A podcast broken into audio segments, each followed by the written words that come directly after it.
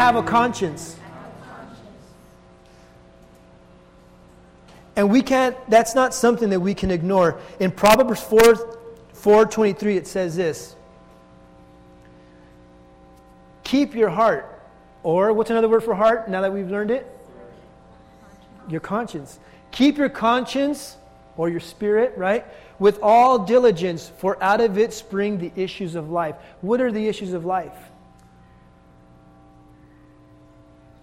What, what are they? Young people, what are the issues in your life? Yeah. Money wise. Money wise. Yeah. You know what? Seeing somebody have something that you would love to have. I, I grew up, I had, there's five kids in my, when I grew up, you know, and I was like, I was at that point, I was the youngest, and then a long time later, my parents had another kid. But I know what it's like to get the hand me downs. You know, my brother used it, and then my other brother used it, and then I got to use it. By the time it got to me, you know what? It already, like the, the shoes had like a little, you know, or a shirt was had a hole in it. It wasn't brand new. You know what? You go to school and you feel bad. So your conscience, your spirit, the thing inside of you, it hurts and it feels. And the Bible says there, keep it. Be careful with that thing that God has given you. Take care of it because from there is going to make you the person that you are. And maybe is a person that you've become. See, the pressures that we feel on the outside will sometimes make you become the person that you are today, right now. And you can say to yourself, you know what? I really don't like the way I am. I really don't. That's not even the way you are, maybe. The way you are today might not be the way that you know you are. But for some reason, somewhere, somebody out there, something happened and it kind of like pushed you in that direction to become the person that you are now. And it's kind of like saying, you know what? I, I want to be free from this, right? I, I want to be, I don't want to be this person because now I have to be a, like a fake version of myself to get people to like me. See? Don't ignore your conscience. Because that's the thing that God has given you to, to come before the Lord. And, and here's an, an, a, a, way when we, because, and the reason I say is because when we pray to the Lord and we come to the Lord and we say, you know, we're, we're in worship and it, it was awesome. And, and, and sometimes we don't even know what to say to God, right? Because there's something in there that, that will just, that will stop it I like I'm going to trip on these things. Um, something in there will stop it. Something that may have come in to our conscience, into who you are, and it stops it. And it says to you, why can't I see this person lifting their hands, and why can't I do that? I want to, but why can't I do that? See, the Bible says in Matthew 5:21, if we can go there again, uh, go there 5:21. It says this.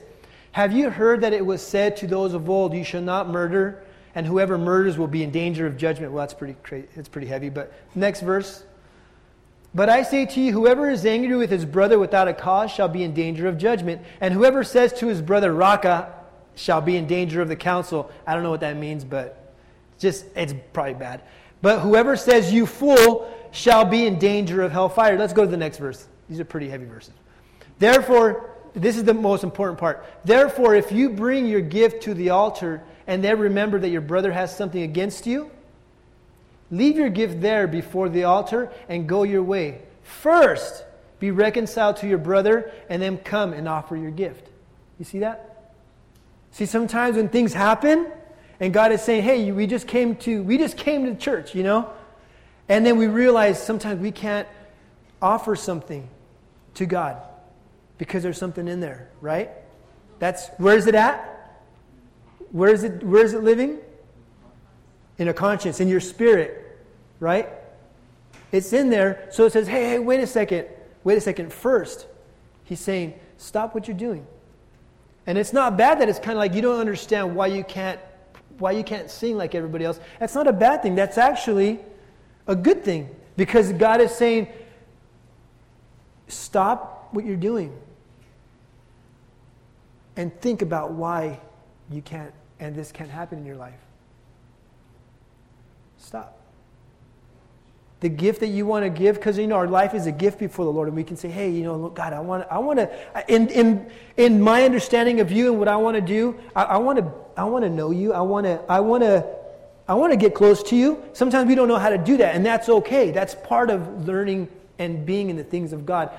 Let me tell you one thing. You don't have to know everything. I don't know everything and that's okay. I don't want to know everything how many of you guys want to know everything you know that god is really quick you know, God is wise that He doesn't let us know everything.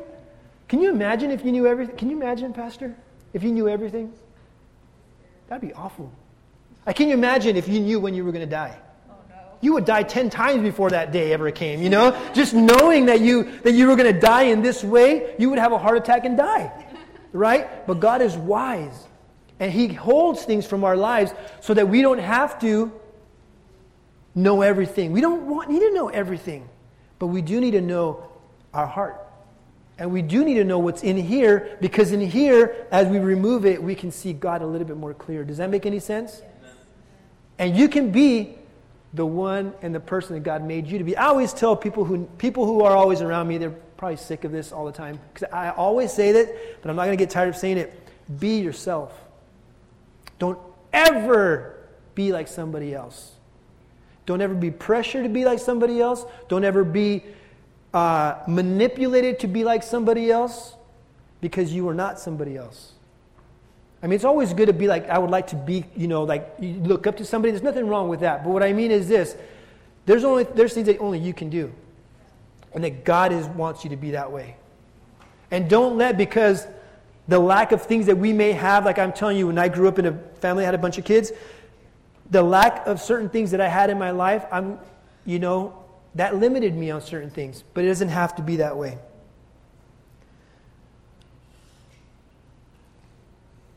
And I want to, you know what? I'm going to change things up a little bit. I usually don't use notes with my, I usually just kind of like go with the flow, but today I am. Um, when we come to the Lord, imagine this, if I can help you understand this. Imagine you're going to go into a forest. Okay? Imagine you're going to go into a forest. And what do you need before you go into a big old, imagine a really thick, thick jungle. What do you need to, to kind of get through it? Yeah. A knife. Okay, a knife. What else? Trumpets. trumpets? Compass. Oh, a trumpet. Like, all right. A compass. All right. What else do you need? Huh? Toilet paper. you need definitely toilet paper. I'm just kidding. Uh, what else? Water. Okay. But you know, imagine you want to get from this part into the into the forest. There needs to be a path, right? I mean, if there's no path, you get a machete, right? But your conscience, your heart, your spirit is like that path. Think of it that way. Imagine the forest is God, and you want to get to God. How are you going to get? How are you going to get in there? If there's like thorns and things out there, you see it like I can't I can't get there. There's not a there's not a clear path, right? But your conscience, your spirit, that is the thing that God uses to talk to you. It's that path that, you know what I mean? If you see a path kind of going through the forest, where are you going to go? Through the path, right? You're not going to go like scramble on rocks and jump through thorns, right? You're going to use the path to get through, right? So when God is speaking to you, and you, you, you sense something, because maybe you don't hear it, but you sense something, that is the path. That is the thing that God is using so that you can get to the forest, which is He's in the forest type of thing. You know what I mean? Okay, you, and, and, but when the path is not there, then there's no way to get into the forest. We see the forest and we say, well, there's no path. How am I going to get there? So it's, say every, repeat after me. I have a conscience. I have a spirit. And because we have a spirit and we have a conscience, we can get close to God. That's all you need. Imagine there's two soccer players, right? And there's one guy, you know, he's got a, he's got a, uh, I'm playing, me and Howie are playing, right? You're a star soccer player. Well, I'm, I'm the star soccer player. I'm just kidding. Joking, okay? We're, we're soccer players. Anybody? Soccer, like soccer here? Okay, you're a soccer player, right? When two people are playing soccer, what, what do they need? What do they need? A ball. Can you imagine if I, if I had the ball, I'm doing all these things, and then I pass it, and then I stay doing all these things? Right? You'd be like, what's wrong with this guy? Right? Sometimes when we come to the Lord and we don't know what we're doing, we're that guy that's like this, he, but he doesn't have the ball. He doesn't have the ball, but we're just doing the motions because that's what we think we, we, we need to, to do. You see? When we kick the ball to God, in our spirit, in our conscience, and He's dealing with those things, He takes the pass, right? And He kicks the ball back to you and saying, hey, this is what's going on. And you receive the ball and you, you, you have the ball. Now the ball's in your court. See, you don't ignore your conscience because God will speak to you right there. So when you get that and you say, hey, you know what? I really disrespected my parents today. I mean, I, I didn't just like kind of like was mean, I was disrespectful and rebellious. Because there, you know, there's that point where you just where you just don't want to do it, and then you're like, I'm I'm not going to do it, and I'm going to tell you I'm not going to do it. You know, that's that's a whole nother level, right? See, that's kind of like trying to kick the play kickball with a, a flat ball. Have you guys ever done that before? What happens when you kick a flat ball? It doesn't. It like gets like wraps around your foot. You know what I mean? It doesn't go anywhere. When we're not dealing with the things that are in our conscience, in our spirit, in our heart, then we're playing with a flat ball.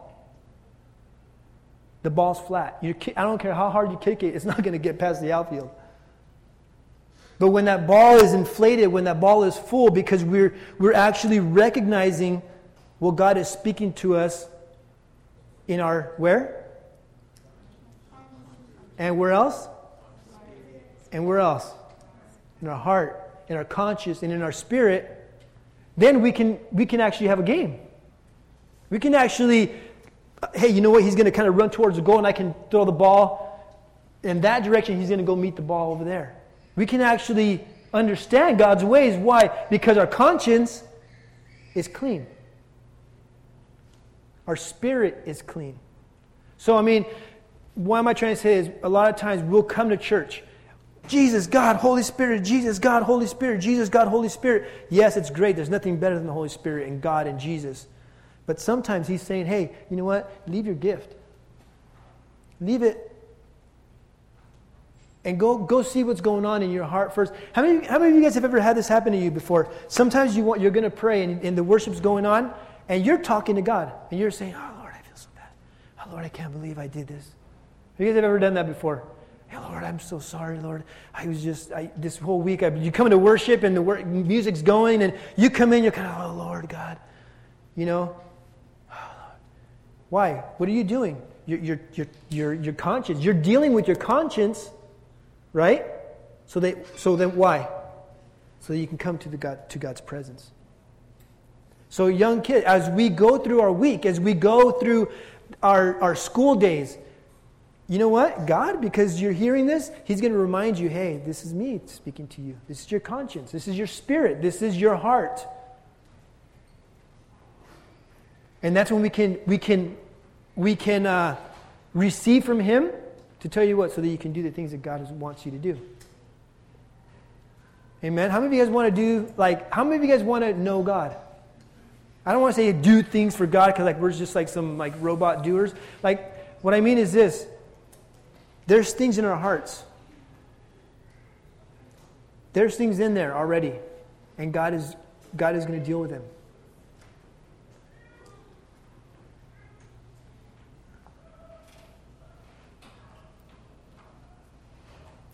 If God doesn't contact our heart, He can't contact us. This is what I have. Because sometimes when I'm like thinking about myself, then it, I get more, you know. Um,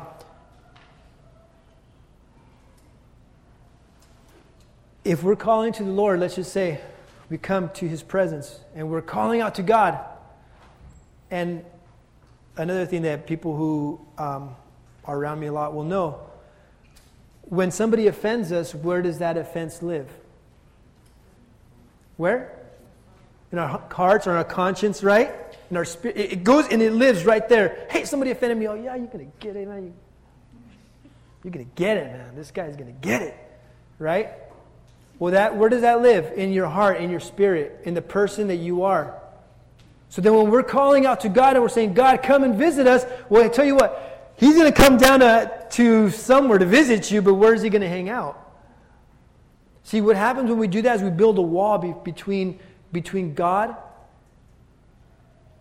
and, and ourselves. See, when we let like offenses come up, and you know, we'll talk about these things because it's a, it's a, a younger crowd. You know, when let's just say you like a boy or you like a girl, right? And then they break your heart. Heart is broken. It, it hurts, right? It's a real feeling. See, that's a, that's a hurt, that's a pain that can come into your heart, into your spirit, into your who you are. And it can, you know what? It can ruin you. If you don't deal with it, tell you what, it's going to ruin you and it's, it's going to eat away at you and it's going to make you treat other people a certain way. Well, you know what? This person did this to me. Look at how I'm going to treat this person. Right? What was I telling you about? Sometimes the things that come into our lives, they affect us, right? They nudge us in the wrong direction. You ever been somewhere like, you know, at Disneyland, you're, it's, it's not the happiest place on earth. That place is packed. It's like miserable waiting in line. Um, you know, you're trying to get to like a certain line, and you're just going between people, and you're just getting hit, right? You're getting hit. You're doing, you know, you're going your direction, but you're, you're, you're getting hit. It's the same thing. The path, like how we said, there's a path that God wants. There's something that God has for you. And you have ideas in your, in your mind. I remember being your age, and I had, I can't wait to have my house. I can't wait to, and my kids are going to play sports when they're six months old. And I mean, I had it all planned out, you know? But as you, as we grow and we get older, that's when the things that come up and affect our life, that's when we have to learn to guard our heart and deal with those things. Your, your situation is not your enemy. Can you say that with me? Your, my, situation my situation is not my enemy. Not my enemy. Again, my situation, my situation is not my enemy. Not my enemy. You know, that's the thing that you're in. Whatever situation that you're in is there to make you strong. It's there because He's giving you strength. Because you know what? If God gave you all these great things, I probably wouldn't see you guys here next week or next time we have our thing. But see, when we go through a rough time and, and, and things are happening in our lives that we don't understand, and I know there's some of you in here that you have asked yourself questions like, why can't, why, why, does, why is my life like this? What did I do? Or why is it like this? And you can ask God, you know what? Those questions are valid. Ask them because God will answer you. Ask those questions. And if you have questions, you know what? You can ask me after service or whenever. You can ask me anything you want. I'm not, I won't ever um, get like, I can't believe you're asking me that question. You can ask me whatever you want. I'm here. We have time for you. And let me, as a, as a side note, if you guys are here, your family, everybody makes it at this church. Everybody makes it in this group. You're part of a group. Amen. Um, the, uh, the situation that you're in is not your enemy, it's your friend. God uses it because He wants to preserve you. He's doing something to show other people the kind of God that you have. It's strengthening you and it's giving you um, an opportunity to glorify God. So if you guys want to glorify God, whatever situation you're in, give Him that place. I think, did you say that, Abby, when oh no, Pastor, I think it was in, in uh, service. You said the best time to uh, worship God is when? And our pastor's in the back corner, I'm sorry. When was the best time to worship God? He says, in the hardest time. He said, in the hardest time. Okay, I'm going to just open up a little bit with you guys. When I grew up, I grew up in, I grew up in Fullerton, okay? I grew up in a, not only in a bad neighborhood, I grew up in the worst street in the worst neighborhood. You know what I mean? It was like, it was, it was not a good neighborhood, you know? So not only was the neighborhood not good, I grew up on the street that everybody knew was the worst street, right? Um, so I would ask myself, man, God, you know, my parents would go to church and were faithful in the things of God. And I asked God, God, you know, like, why do I have to live like this, you know? Or why am I, this is my situation. So I always felt like I don't know. It was just an insecurity. There you go. It was an insecurity that I had about my life, like somehow something was wrong with me because where I lived, and all my friends had different things, you know? So when you grow up, these things will affect you. Right? It wasn't my parents' fault. They didn't do anything. They were trying hard, and they, actually were really good parents, awesome parents. So now I realize like when you have God in your life, you can be raised on the moon and your life is going to be good because it's a different thing. But see, these, these are the things that come to us, and they, and they, they, they will make you feel insecure even in your school with other kinds of people who we think they have more things than us, but they're only things. They're not, they don't have the person that's more important to us, which is God. So, your situation, my situation back when I was a kid, wasn't there to make me look like a fool and God's going to make fun of me. He'd just be like, ha, look where I put him, you know? I put him in like the worst neighborhood in, on the worst street.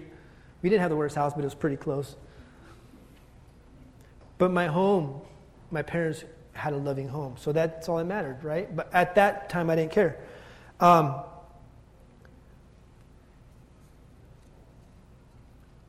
but our situation is there for your good. Can you say it with me? My situation is there for my good. Because there shouldn't be anything that should come between you and God. Whenever anything will come between you and God, and only you know what that is, I don't know what that is. When that's there, then it's hard to come before the, before the Lord. Let's look at James 5 13 and 18.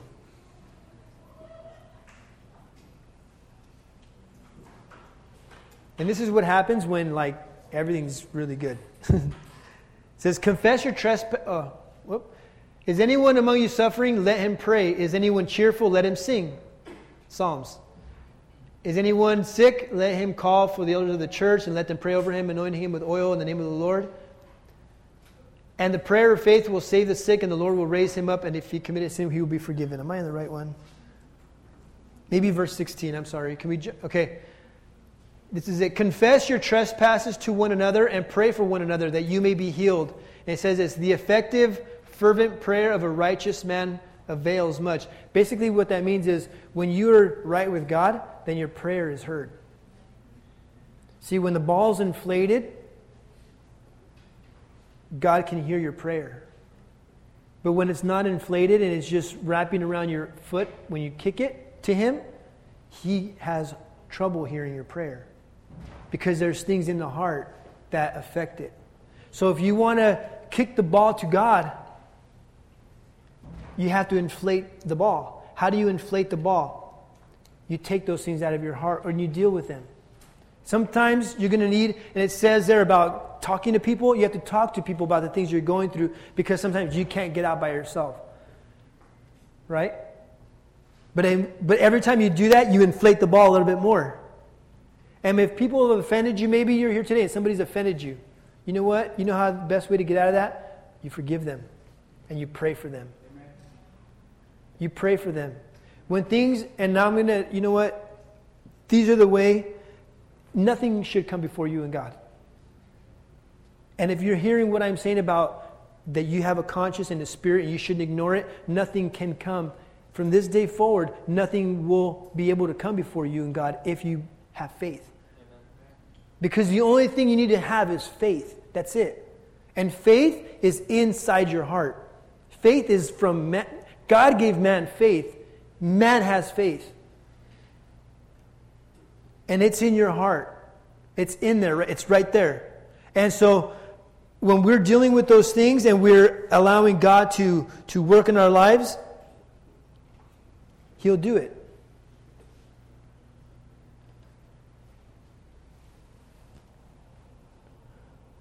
When things come to your life, you just got to let them go. Just like let them go. Like, you, when you see that thing coming and it just makes you mad, makes you upset, just let it go. I'll never forget one time when I, we lived in Hawaii and we would go to this, we would hike to this place. It's called Swinging Bridges. It was a, a really cool like creek, and they had put a dam, and there was a, a, a, rope swing. So we all, the whole church would go. I mean, we'd all go up there and, and um, hike about an hour into the into the forest or whatever, the jungle of, of Hawaii, and, um, and swim all day. But one day we were, go- we were going over there, and there was a, a centipede. You guys know what a centipede is? The centipede going like across a trail. My mom was there, and she, she looks at it, and I'm thinking to myself, like, just let it go. You know, it's just, it's just going across a trail. It's not attacking her. It was just, we all stopped, like, oh, look at the centipede, you know? Let, let it go. But what did my mom do? She walks over to it. Ah! But if you know centipedes, they're not like squishy, they're actually kind of hard. So she stepped on, you know, this is the centipede, she stepped on half of it. Well, this part grabbed her leg and started crawling up her leg, and she had shorts on, and she's like, ah! You know, we're like, well, what, what, do I do? What do we do? We're like grabbing stuff to try to like knock it off her, and she couldn't just shake it off because it has, you know, it's really it's got like 100 legs or whatever. Centipede, right? 100 legs? Yeah. Um, so it's like, crawling on there. And so we, I forget how we got it off, but we're like, Mom, what were you doing? Let it go. Just let, it was minding its own business. See, for our lives, people, let things go. Some of you can hold on to things for so long. Just let it go. Your parents made you mad, let it go. See, it's a centipede. It, it, when your parents make you mad, it's the centipede going across it, just let it go. It's just the same way it came out and it frustrated you and maybe made you get afraid. Wait a little bit, and say, Lord, just, what is it? Come into my heart, wash me with your blood, and give me strength, and let the centipede keep going. And just the same way it came in, it's going to leave. Because the moment you lose control and you begin to act out, that's when the enemy comes in. Into where? Your heart, into your conscience, and he begins to just make a little nest in there, you know?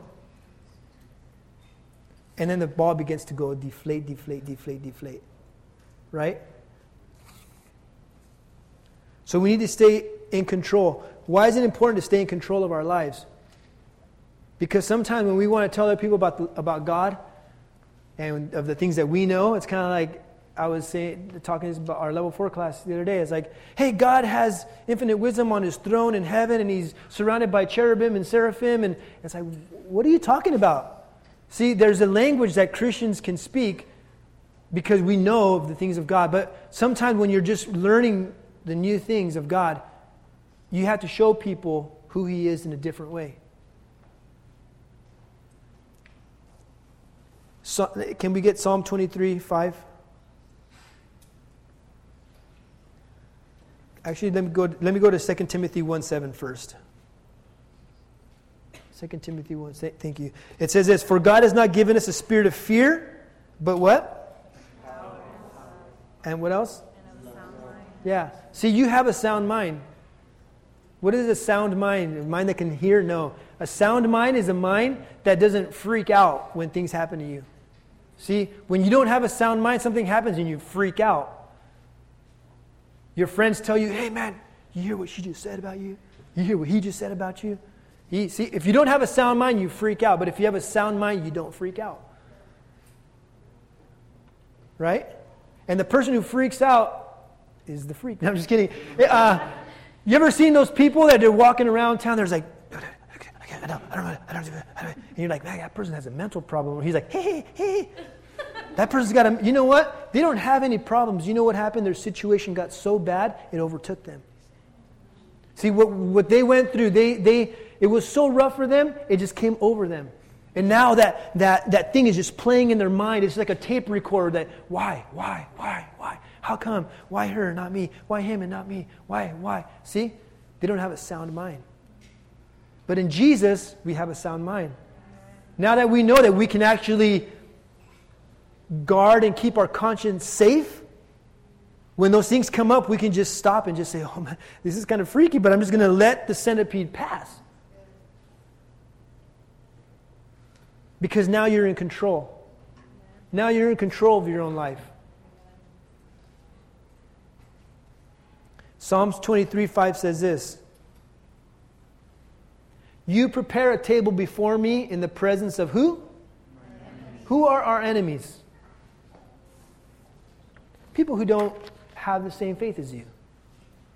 People who don't believe the way you do. People who just sometimes are your enemies.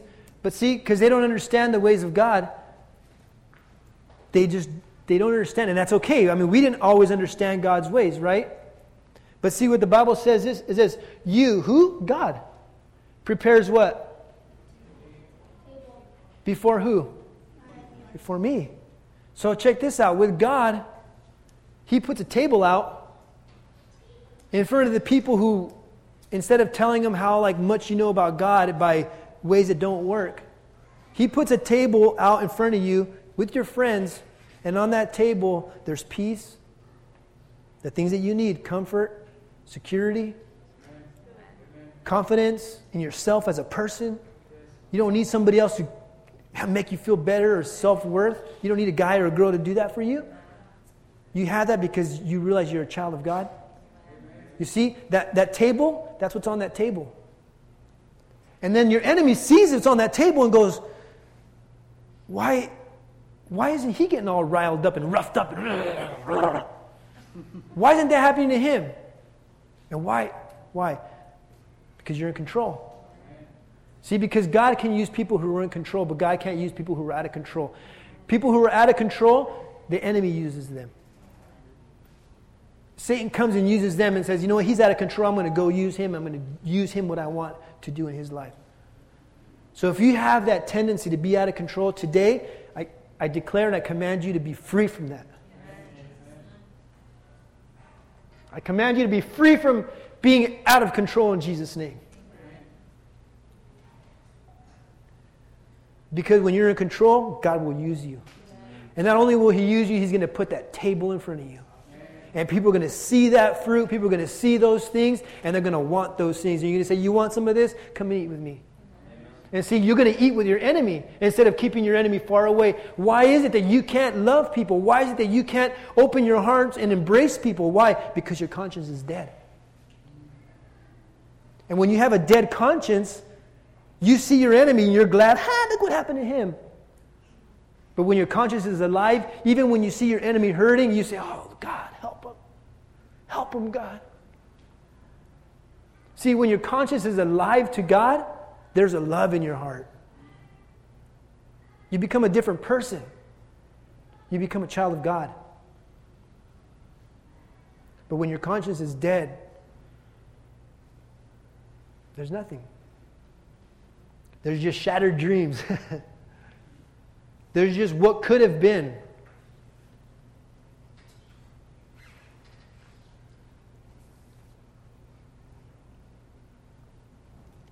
Don't ignore your conscience. Don't ignore it. When we come before the Lord, now that we know, when we come before Him, we say, Lord, did I offend you? Have I offended you, Lord? If there's going to be something in your life that's going to be, you know what? Sometimes when there's issues with two different people, you know, Adam, hey, you know what? I can forgive him, but tell you what, sometimes there's two people involved and they don't want to forgive you, so you feel, oh, what's going on? Why that? I said I'm sorry. Why are they acting that way? You know what? They're acting that way because they don't realize that their conscience is still holding and has a grip on them. So some things you're going to have to pay, some things you're going to have to hurt. But remember what our situation is what? Is it a bad thing? Is the situation that you're in, is it a bad thing? No. The situation that you're in, it's a good thing. It's your friend, actually. It's going to preserve you. Your situation is going to preserve you for what God has next for you. Because the things that I'm going through in my life, because of my position and the place I am, is not going to happen with you. But the things that you're going to go through are going to happen to you, and it's going to be at your level. But your situation is what's going to bring you here. So, you know, when we come here and we come to church and we go, Lord, why am I here? Why, why did I come? We came for two reasons, really. One, because we can either be glorifying God because of what He has done, and we're saying, oh man, you know? Or we realize we're in a situation that we need his wisdom. Or we're in a situation where we go, you know what, Lord, if I don't go, things could really take a nasty turn. Right? So we're here for two reasons. But I know pretty soon, like I said, pretty soon, this place is going to be full.